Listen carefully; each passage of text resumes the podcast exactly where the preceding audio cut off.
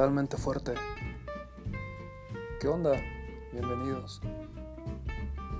Yo soy José de Jesús, psicólogo clínico y educativo.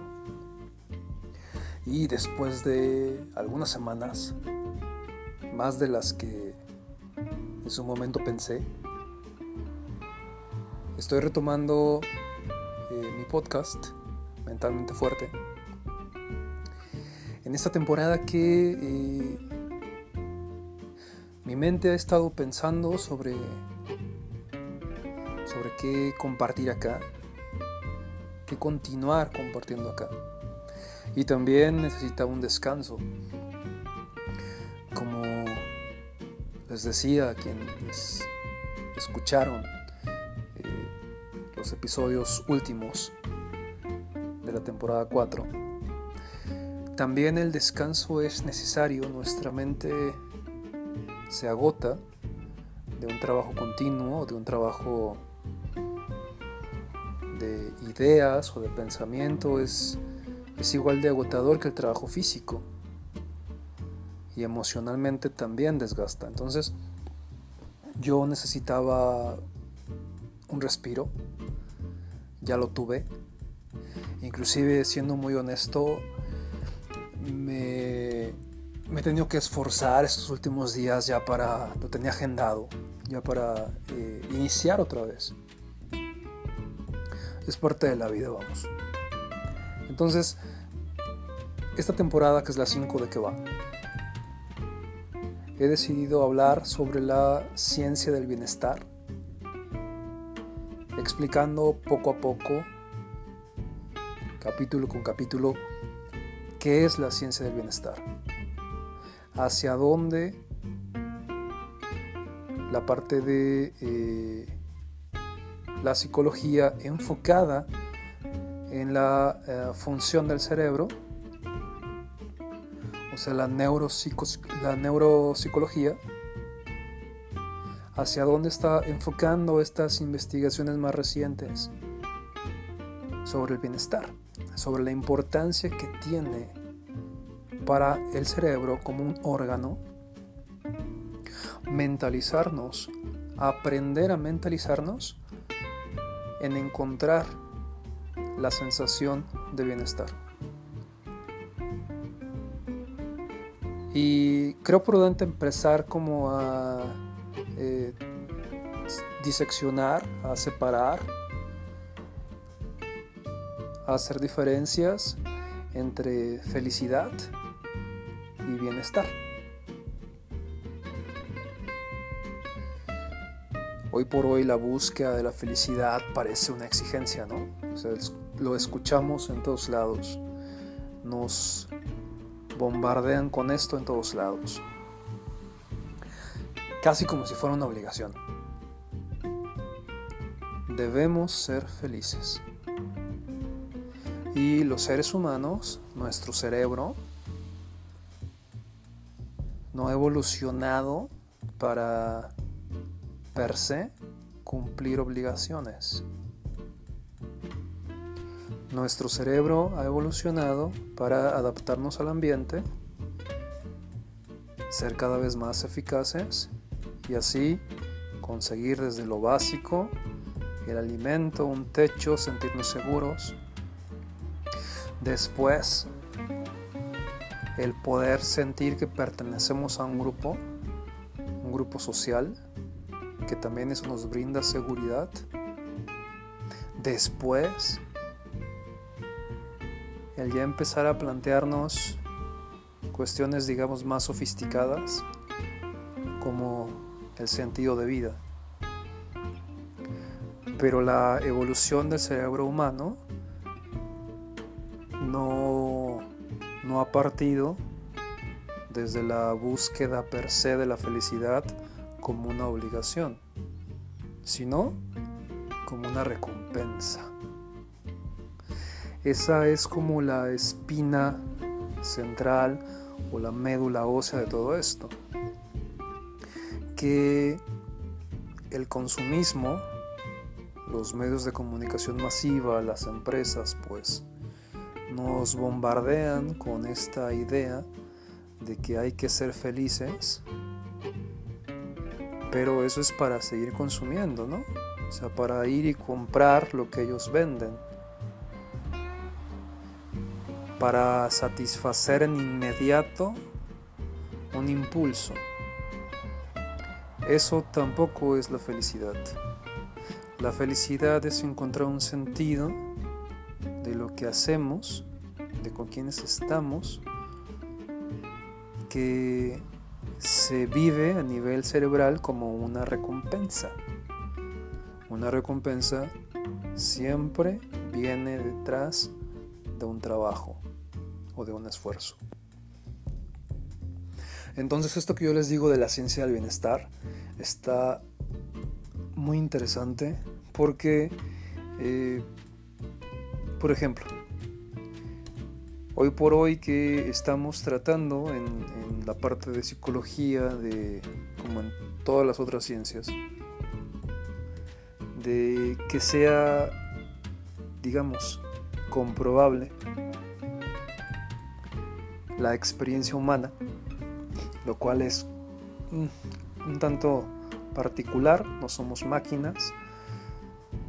Eh, la forma en la que la psicología ha encontrado para acercarse más a un método científico tiene que ver con el estudio del cerebro. Y por eso es que eh, la ciencia del bienestar se enfoca en el estudio del cerebro, en cómo este órgano nos permite comprobar teorías que tal vez han estado desde antes, ¿ah? Desde un Sigmund Freud que planteó todo su, su pensamiento psicoanalítico y elaboró todo un método de trabajo y una técnica de trabajo. Pues hoy por hoy seguimos trabajando, digamos, un tanto eh, espejeando estas eh, evidencias que se encuentran en el estudio del cerebro y también se pueden hacer conexiones con estas teorías de cómo los seres humanos somos seres sociales, cómo nuestra necesidad de pertenecer a un grupo es fundamental. Y la ciencia del bienestar se enfoca en gran, gran parte en eso. voy a tratar de eh, hilar este tema con las situaciones que, que se vayan presentando en nuestro cotidiano y la forma en la que lo estructuré, al menos este capítulo, es tratar de hilarlo con el regreso a clases. Nuestros niños, nuestros adolescentes, los jóvenes. Era urgente que volvieran a clases. Era urgente que volvieran a socializar con sus pares, con sus maestros, que encontraran de nuevo estos vínculos emocionales y sociales fuera de casa. Esa urgencia es, creo yo, que todos la vemos, o la mayoría de nosotros la vemos, como algo incuestionable nuestra niñez, nuestra juventud, estaba encerrada en cuatro paredes, sus vínculos sociales y emocionales estaban reducidos a sus padres, hermanos, tal vez algún abuelo, la gente con la que compartían techo y probablemente sí con los vecinos ahí de la cuadra, ¿no? Pero el vínculo que se da en la escuela es otro es mucho más profundo, es mucho más rico. Entonces, pues bueno, más allá de si fue la decisión correcta o no, de si estamos en tema de pandemia en el momento adecuado o no, lo que es un hecho hoy por hoy es que los niños han vuelto a clases. Y la apuesta también es que esta vuelta a clases pues sea cuidada, sea con el mayor orden posible. Eh, sabemos, creo que todos, la realidad del sistema educativo de nuestro país. sobre todo el público, las deficiencias y las áreas de oportunidad que tienen. Entonces ahí no me pienso detener mucho. Lo que sí es esta reflexión de de cómo la la vuelta a clases está implicando de nuevo la oportunidad de que los niños, los jóvenes, vuelvan a socializar con sus pares, vuelvan a elaborar estos vínculos de empatía, de solidaridad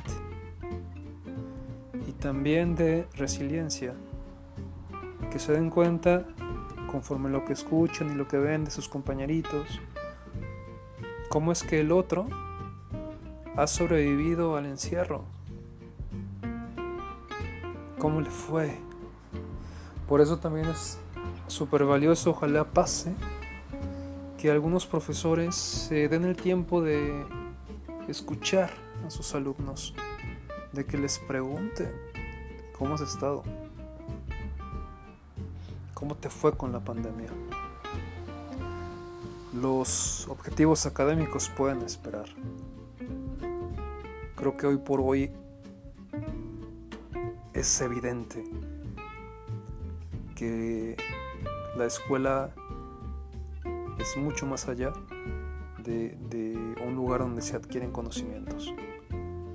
La escuela es un, un constructo, la escuela es un sistema humano vivo que nos permite elaborar lazos. Yo sé que hay profesores que lo hacen. Y mi esperanza está puesta en eso. Creo que la esperanza de muchos de nosotros está puesta en eso. Entonces, como les decía, hilando este tema con, con la ciencia del bienestar y con cómo es urgente que volvamos a ser más empáticos con los otros, con el otro, a hacer un esfuerzo de, con todo y el miedo y el temor que, representa el, estar en pandemia, encontrar la forma de emocionalmente acercarnos, de volver a vincularnos, de volver a socializar. Habrá gente para que para, para la cual esto le sea más simple, habrá gente que le va a batallar más manejo de la ansiedad, el volver al mundo, digámoslo así, después de un año, casi cinco meses de encierro, pues tampoco va a ser simple. Y aquí también entran los profesores y los administrativos y todo el personal que trabaja en la escuela.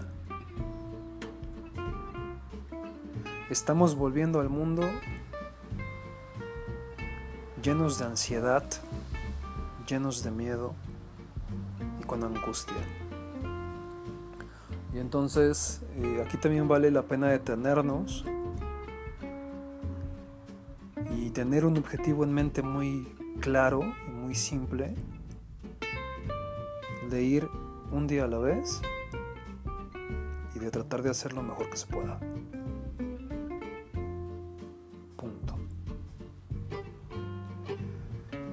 La empatía tiene que empezar eh, de manera interna, ¿no? O sea, ser empáticos con nosotros mismos. La ciencia del bienestar lo que plantea es que esta evolución de nuestro cerebro, pensemos, imaginemos, el hombre primitivo cuando estaba en el bosque solo, ya era un tanto oscuro o de noche, no se diga, y veía una sombra entre los árboles, su impulso era de correr. Lo que su cerebro le ordenaba era corre, huye, sálvate. No se detenía a pensar, ¿eso qué fue? ¿Fue un oso? ¿Fue otro humano? Simplemente el impulso de huir y de protegerse, de autoconservación, es lo que le dominaba su, su, cuerpo y corría, ¿no? La empatía surgió después. Si no nos sentimos seguros en el ambiente en el que estamos, ser empáticos está en chino. Vamos, ni el Dalai Lama. Entonces, ahora con este tema de la vuelta a clases y desde este abordaje de la ciencia del bienestar, la primera urgencia es tratar de sentirnos seguros. Y ahí entran pues todas las recomendaciones que los médicos hacen, ¿no? Y que ya está, digamos, comprobado de que más o menos sí o que no. Entonces ventilar lo más posible las, las áreas de trabajo, los salones, sana distancia lo más posible, porque sabemos, insisto, la realidad educativa de nuestro país. Ojalá que haya agua, que haya jabón, que haya gel, que cada niño, cada estudiante lleve su cubrebocas y lo porte bien y la mayor cantidad de tiempo posible. Que los maestros también se detengan a reflexionar sobre cómo se sienten ese es un tema súper valioso. Si yo como docente estoy lleno de angustia, pues lo que voy a hacer es transmitir esta angustia en mi salón de clase, o el miedo, o la ansiedad. Entonces yo también tengo que estar lo más posible claro de cómo estoy, de cómo me siento, y buscar ayuda si la necesito. En algunas escuelas sí hay departamentos de, de psicología, la mayoría no. Pero pueden compartir su sentir con los compañeros, ¿no? con otros profes. El hablar de cómo nos sentimos también sana. Entonces, como esto que yo les decía, eh, la escena está del bosque y no saber qué fue esa sombra, pues el impulso es correr, el instinto es el instinto. Y hasta que no nos sentimos seguros, podemos dar como eh, pasos hacia adelante, pasos más sofisticados, digámoslo así, donde uno de ellos es la empatía. Y, quiero como, o trato como de plantearlo de esta manera porque escuchamos tanto de, del valor de la empatía o de cómo la empatía nos facilita la vida, pero realmente solo es información. Y como en muchos otros temas estamos tan bombardeados de información que hasta que no nos detenemos y tenemos experiencia y lo vivimos, realmente lo vamos asimilando. Entonces el pretender que en esta vuelta a clases los profesores o los alumnos sean empáticos así como de la nada, como por arte de magia, pues tampoco va a pasar. Primero hay que ir a lo profundo. En este caso sería la seguridad y gradualmente pues vamos a ir viendo cómo camina esto, ¿no? Eso también es real, de cómo esta vuelta a clases pues ojalá sea no lo mejor, sino, o no solo lo mejor, sino que sí sea viable. Y que poco a poco pues volvamos a la vida aprendiendo a cuidarnos de este virus entre todos pues parece ser que ya se quedó acá y hay que aprender a convivir con él, como con otros virus. ¿Cómo van hasta aquí? Este capítulo creo que eh, aquí voy a frenar. Como les decía, esta temporada voy a hablar de la neuropsicología enfocada en la ciencia del bienestar. En específico hoy pues de, de cómo nuestro cerebro ha ido evolucionando hacia una parte más social, más empática, de comunidad. Pero para que sucede, primero tenemos que sentirnos seguros. Entonces, pues es un trabajo, como pueden ver, como muy de escaloncito. Uno, dos, tres, cuatro. Si quieren mayor contacto, está mi página www.sicjosedejesus.com. Ahí vienen mis redes sociales, Facebook, Instagram. Y eh, por ahí debe estar en Instagram la parte de, o en Facebook, no recuerdo. Tengo un TikTok que no he subido nada, pero bueno, ahí está. Tiene un par de videos. Espero retomarlo también pronto. No soy muy afecto a redes, pero esto es un esfuerzo. Entonces, eh, espero retomarlo también. Cuídense mucho. Si tienen alguna duda, ahí están mis redes sociales, se pueden acercar. También si quieren sacar cita, por ahí pueden hacer contacto. Nos escuchamos el próximo martes. Gracias.